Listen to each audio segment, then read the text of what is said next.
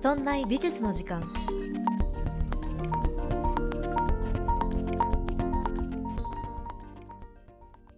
美術を身近にするこの番組「そんな美術の時間」そんなプロジェクトラチェがお送りいたします。さて2021年9月23日は秋分の日です。皆さんいかがお過ごしでしょうか？祝日がねお休みっていう方も多いのではないでしょうか？ね私はですね、えー、この番組が配信されている頃はですねキャンプに行ってる予定です。なのでちょっとだけね前倒しで収録をしています。まあキャンプバリバリの初心者なのでもうプロの人と一緒にプロというか、まあ、キャンプ用品をね売っている方と一緒に行くんですけれどもまあ今から楽しみで楽しみで仕方がないというところでで逆算してみるとそういえば美術の収録できるの今日しかなくね？ということで、えー、ただいま深夜でございます。深夜になってでまあ今しか撮る日がない。もうね9月ね全5週あるんでね休もうかなとか思ってたんですけど、まあ、頑張ってやろうかなと思っています、まあ、ちょっとね休もうかなってひよった原因はキャンプだけじゃないんですよ。今回取り上げようと思っている方が村上隆さんです。このね村上隆さんやろうと思って一生懸命勉強してこう意気込みをやってるんですけどちょっとね勇気いるんですよ。まあそれもあってねまあ今日ぐらい休もうかな。休みの日だし私はもうバカンスバカンスじゃないけど遊びほけてるわけですからね。もうあの村上隆さんのあの本辞書何冊か発売しているんですけど本のねもう表紙からもう高カロリーなのよ。主張が強い。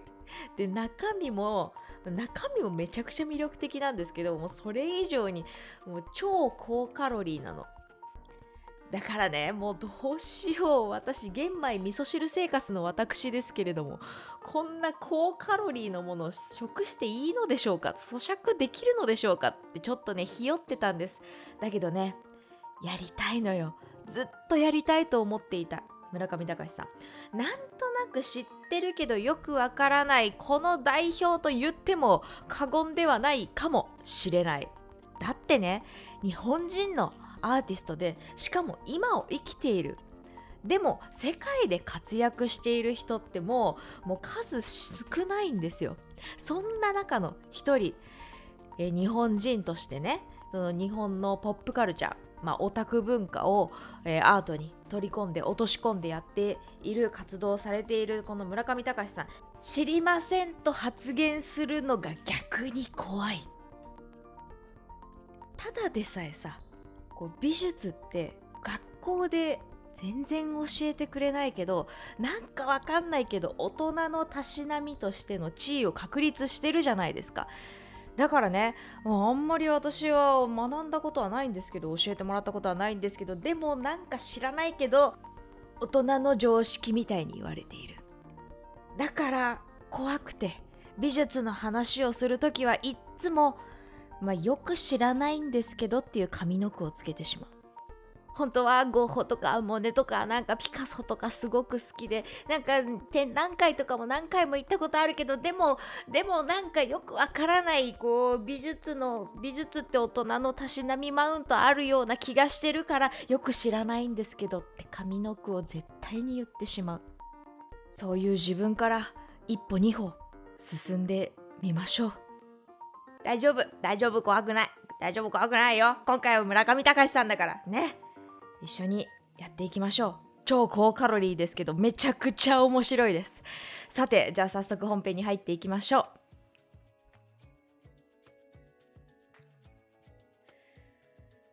さて村上隆さん1962年東京生まれです。私のおじちゃんと同い年です。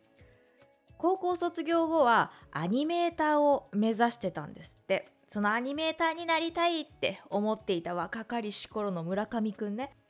後に村上隆さんっていうのは日本のオタク文化を作品に落とし込んで、まあ、ご本人もね自分はオタクだっていうふうに言っているしこの日本のポップカルチャーを吸収してスーパーフラットとかねそういう作品を展開していきます。そんな彼の原点が、まあ、最初はアニメーターになりたかった。アニメで仕事したかった。そういう人だったみたいですね。でそれの、まあ、きっかけにもなったのが宮崎駿さんです。この番組「そんな美術の時間」はですね割とあのアーティストの生い立ちとかブレイクする前っていうのを結構厚めにというかもうそこしかむしろ喋ってないんじゃないかっていうぐらいのあれなんですけど、まあ、そこのねこうフォーカスしてみるとアニメそして宮崎駿ここに源流があると言ってもいいのではないでしょうか宮崎駿の何がいいかって作品そのもの以上にあの村上隆さん的にはえ芸術と社会の関係性とかねあのそういうところに共感をしてずっと、えー、彼の芸術論の礎となっている考え方です。まあこの話は後でするんですけど、まあアニメーターになりたかったよ。でも挫折してしまった。二浪して、え、東京芸術大学の日本画に進行進学することになります。すごい。もう挫折していくところじゃないけどね。後にね博士号まで、えー、取得するんですよね。もうかなり優秀超エリートなの。でも日本画家になるのをやめたんですって。なぜか。修士を卒業した時に首席になれなかったから僕は日本画をやめたんだ。なんで？別に首席じゃなくていいじゃん。って思うんだけどね。思うんだけどね。凡人の私からすると。だけど、首席になれなかった。ナンバーワンになれなかった。東京芸術大学のナンバーワンになれなかった。その年の。だから僕は日本画の道をやめて現代アーティストになるんだ。1991年個展を開催して、え現代芸術家としてデビューを果たすことになります。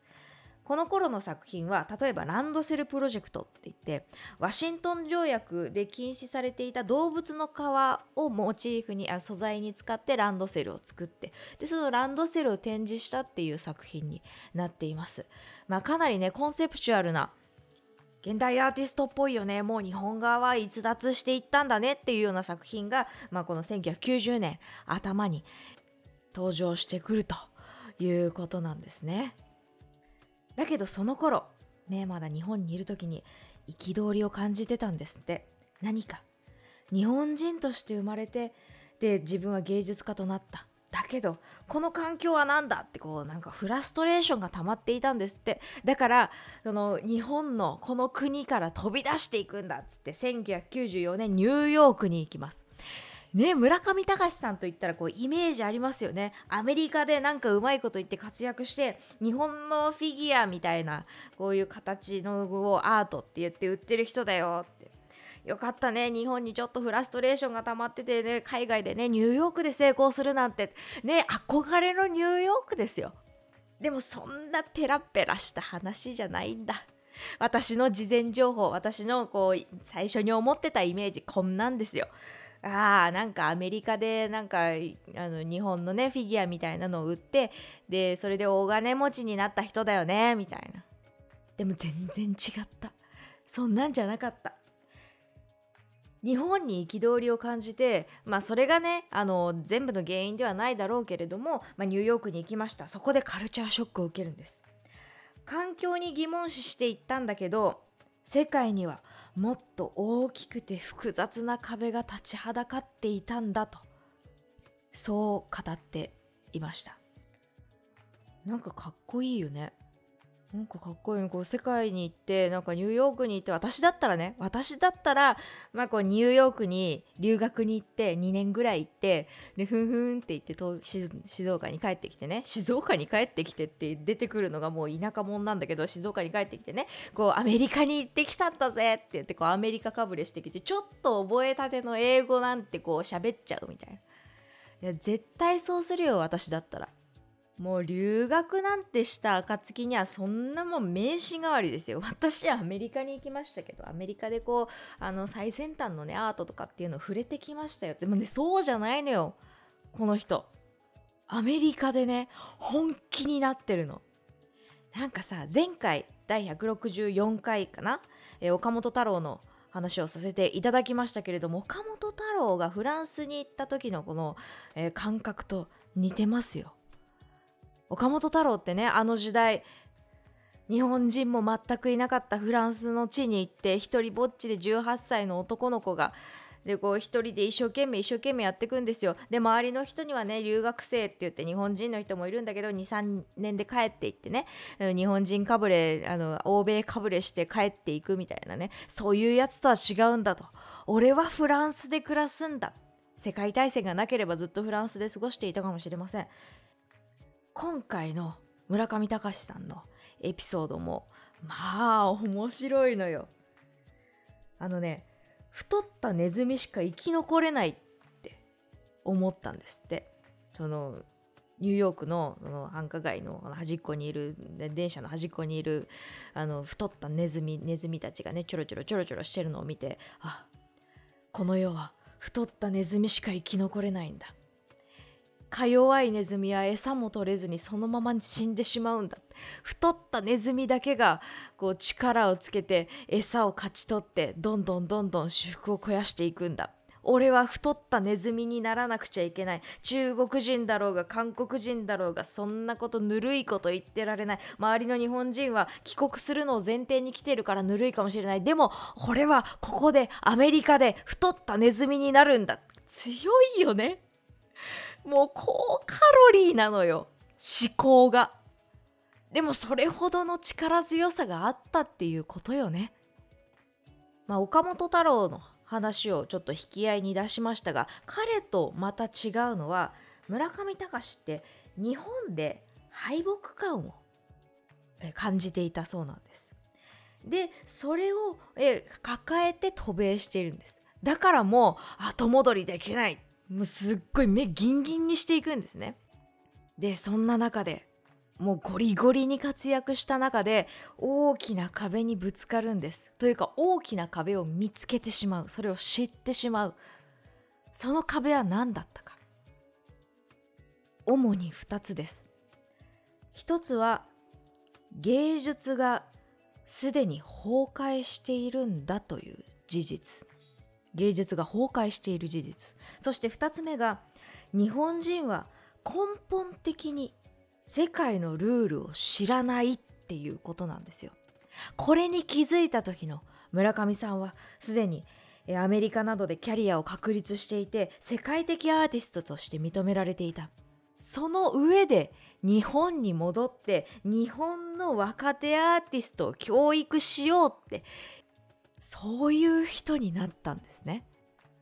あなたはどうしてアートってあんなに高いと思いますか？私ラジオ以外に YouTube をやってるんですよ。ね、YouTube 今あのすごいあのなんだ書いてみた動画をこうダーって作ってるので全然今更新が滞ってるんですけどその制作にめちゃくちゃ時間がかかってしまって思ってた以上になんでね今公開動画っていうのがねあのここ1週間2週間ぐらいできていないんですけど私の YouTube の方で高額落札ランキングっていう動画を出したんですよ。そこにね書いてあると思う。10位から1位まで、えー、現在の、えー、ランクをつけてでやっています。第10位からもう億超えですからね。だアートって高値で売れるのよ。なんでだと思いますか？もっと言うと日本にはさ絵師って呼ばれるなんか日本のイラストの絵師さんみたいなのいっぱいいるじゃないですか。ピクシブとかにもね。でツイッターにもこうわーとかインスタインスタはイラストっていうかまあツイッターで結構見かけるかな。アニメ系のねイラストとかもすごい芸術的に美しいものとかあるじゃないですか。もう技術も卓越しているし表現も素晴らしいしっていうねこう絵師さんが描いた作品っていうのもたくさんあると思うんです。あれと現代アートの違いってどこにあると思いますか？純粋芸術って何ですか？村上さんがたどり着いた答えこそがさっき言った2つ大きな壁。芸術が崩壊しているということ。そして、え日本人は世界のルールを知らないということだったんですね。この2つ、えー、咀嚼して話をしますのでまずは、えー、美術史のおさらいからしていきましょう。古典絵画近代絵画そして現代アート。この3つにまずは美術史を分解してみましょう。西洋美術史を分解します。古典絵画と言われるのはいわゆるレオナルド・ダ・ヴィンチねイメージしてください。近代絵画って言われるとピカソとか、まあ、モネとかが出てきたあたりぐらいかな。現代アート。デュシャンがね便器を作品として発表しましたよとかね。あの辺りからなんとなく現代アートって呼ばれているよっていう分類です。古典絵画の絵画の価値というのは圧倒的な希少性でした。絵を描くのってお金かかるのよ。描くとしたら大きいですしね。絵の具も高いのもまあ安いのもあるけど高いのって言ったらむちゃくちゃ高いですから宝石砕いて絵の具にしましたっていう絵の具だってたくさんあるんですからね。一般庶民の人が絵画を見るっていうことはめったになかった。それが古典絵画圧倒的な希少性。でうまく描ける人っていうのもそんなにたくさんいるわけじゃなかった。今みたいにねパソコン一つでこうサラサラっと書いて間違えたらコマンド Z とかっていうそんな世界じゃないですから。この希少性というところにアート絵画のね価値が、えー、関わっていったかなというのが古典絵画でした。ですが近代絵画になったらどうでしょう？絵の具が手軽になりました、ね、チューブが出てきたりとか合成顔料。ね、技術が発達してもう合成で作れるようになった。今までは宝石を砕いてやるっていう絵の具もあったけどそんなことしなくてよくなったんだよ。あとはカメラが出てきましたよね。技術革新凄まじいです。絵の偽物というのもクオリティが上がってきました。模写ができる人も増えたし。もうなんだったら現代だったらねコピーできますからね。印刷できます。こうやって絵画の価値だった希少性というのがどんどんどんどん崩れていって崩壊していってしまいました。でそうなると困るのは芸術家たちです。自分たちの仕事がなくなるんです。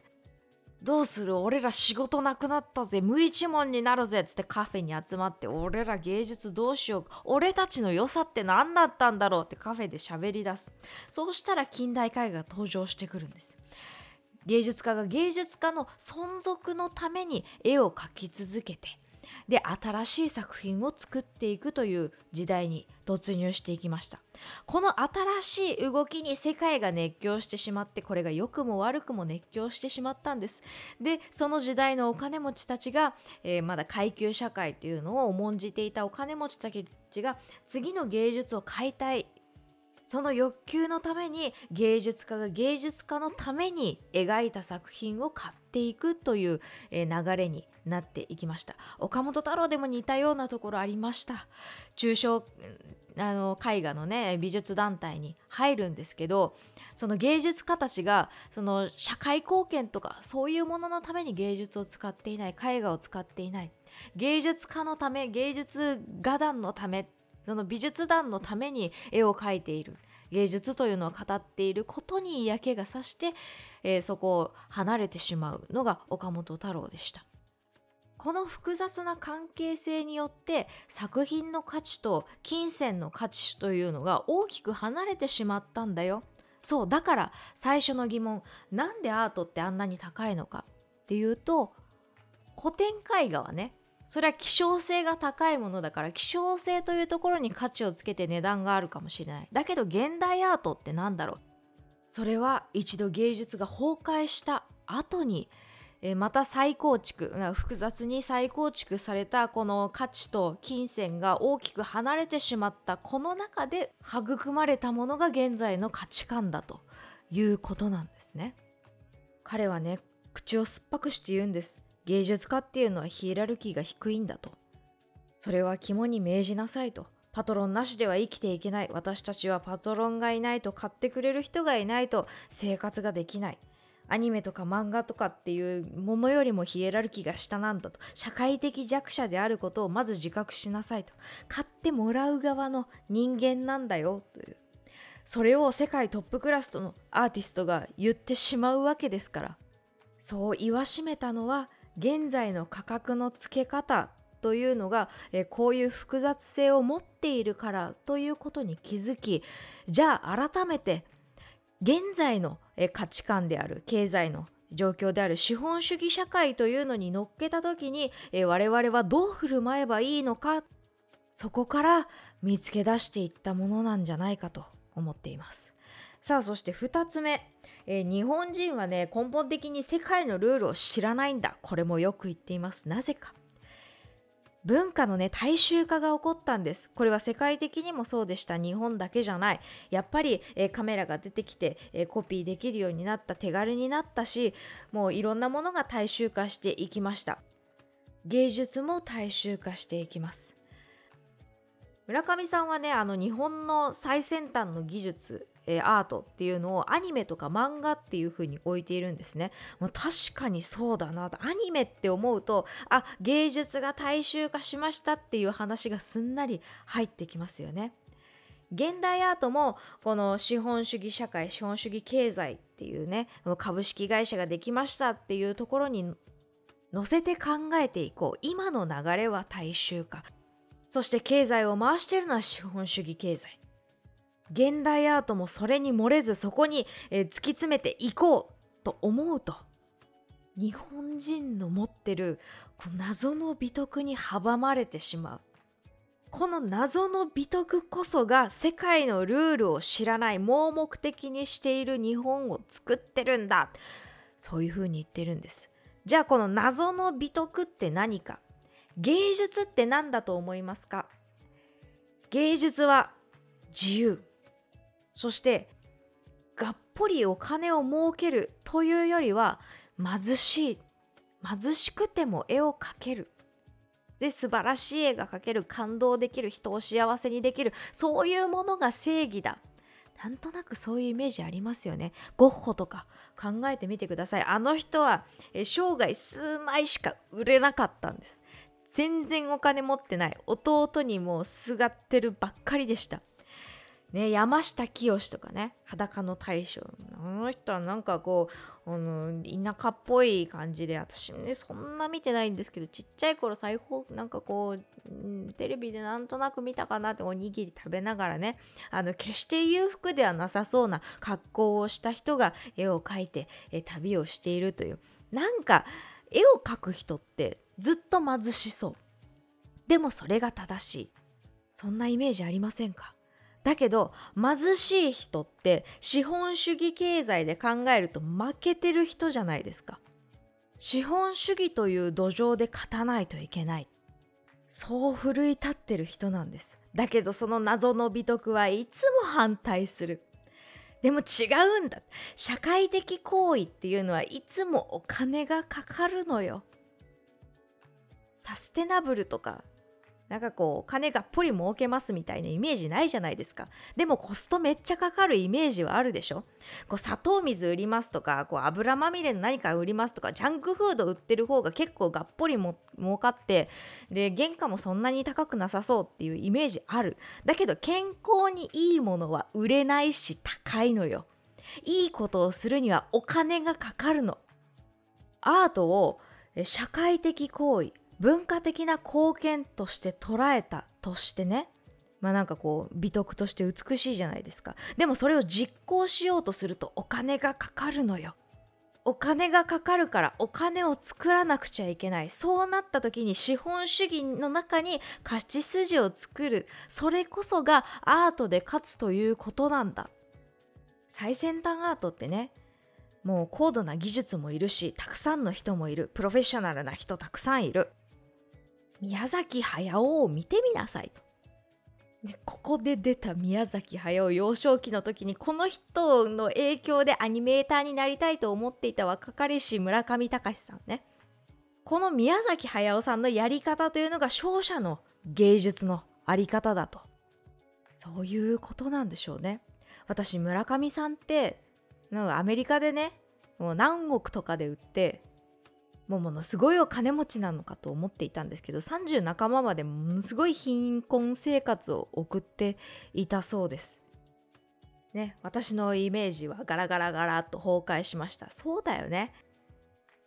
原価めちゃくちゃ高そうだもんねいいことをする体に良さそうな料理を作るってなったら原価高そうだもんね社会的にいいものを作るサステナブルなものを作るでもねめっちゃ儲かってるわけじゃないんですね。オークションでこう落札されるってね村上さん目線で言ったらお客さんがお客さんに売ってるみたいな話ですから。ね、そのオークションで何億で落札されたは一銭も入ってこないのはそうですよね。そういった中を目の当たりにして世界には大きな壁があるしかもすごく複雑なんだだからね日本に戻って若手を教育しようそういうふうに、えー、立ち上がった。それが開会危機と呼ばれています。このねあの若手を教育するっていうのがめちゃくちゃ過酷だったみたいで私はどちらかというとその学生側のエピソードというのをたまにね小耳に挟んだりとかしています。めちゃくちゃ大変だったらしいです。でもあえてねそれをすごく厳しくしていたんだっていうのも、えー、本には語っているんですねなんかねもう鬼殺隊の最終試験なんですかっていうぐらいのレベルの話をガーッとねなんかこう学生側のね話を聞いたりとかしていましたね。それぐらいもうこう太ったネズミにしかなっちゃいけないんだこいつしか生き残れないんだって言った人の教育はもうめちゃくちゃスパルタなんでしょうね。でねこうやって頑張るんですよ本書いたり、えー、この世界で活躍したっていう自分を逆輸入して活躍をしていくんですけど日本人にとっては大貧縮なんです。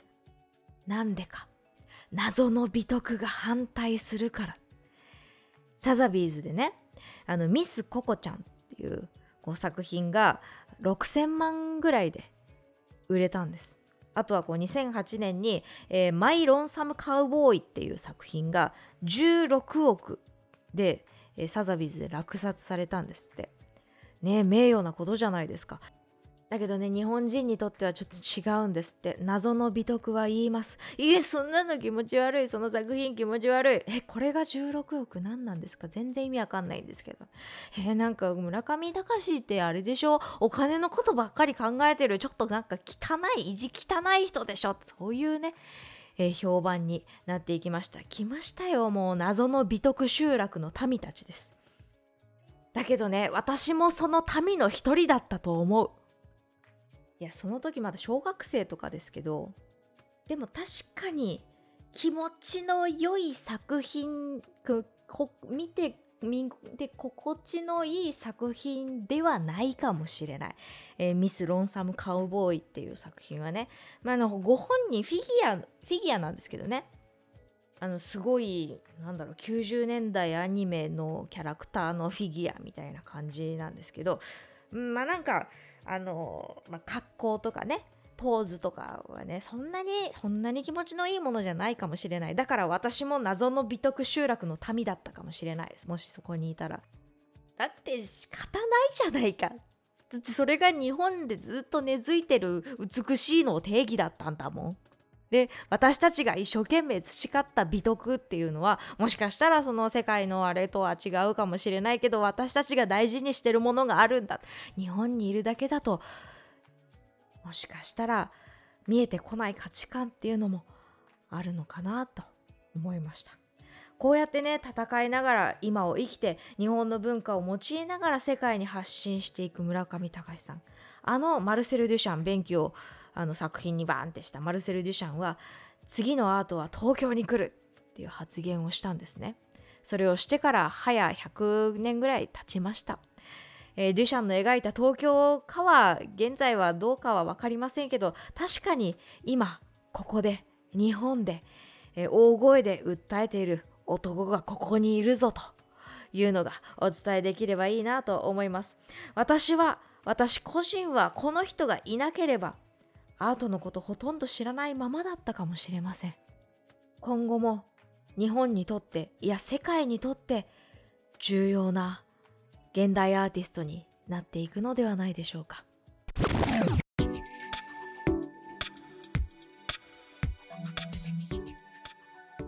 さていかがだったでしょうか？今週の配信はここまで。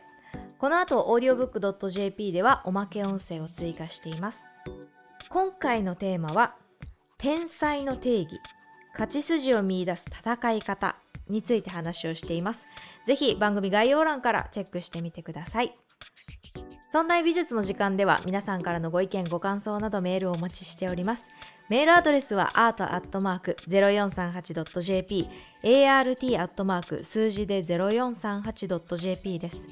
また、そんないと名の付く番組は他にも、そんなことないっしょ、そんない理科の時間 B、そんない雑貨店と3番組ありまして、そんないプロジェクトというグループでお送りしております。そんないプロジェクトにはウェブサイトもありまして、そこから今配信中の番組や過去に配信していた番組を聞くことができます。URL はそんない .com、sonnai.com となっております。また Twitter もやっていますので、そちらの方はそんない P で検索してみてください。ということで、また来週木曜日お会いいたしましょう。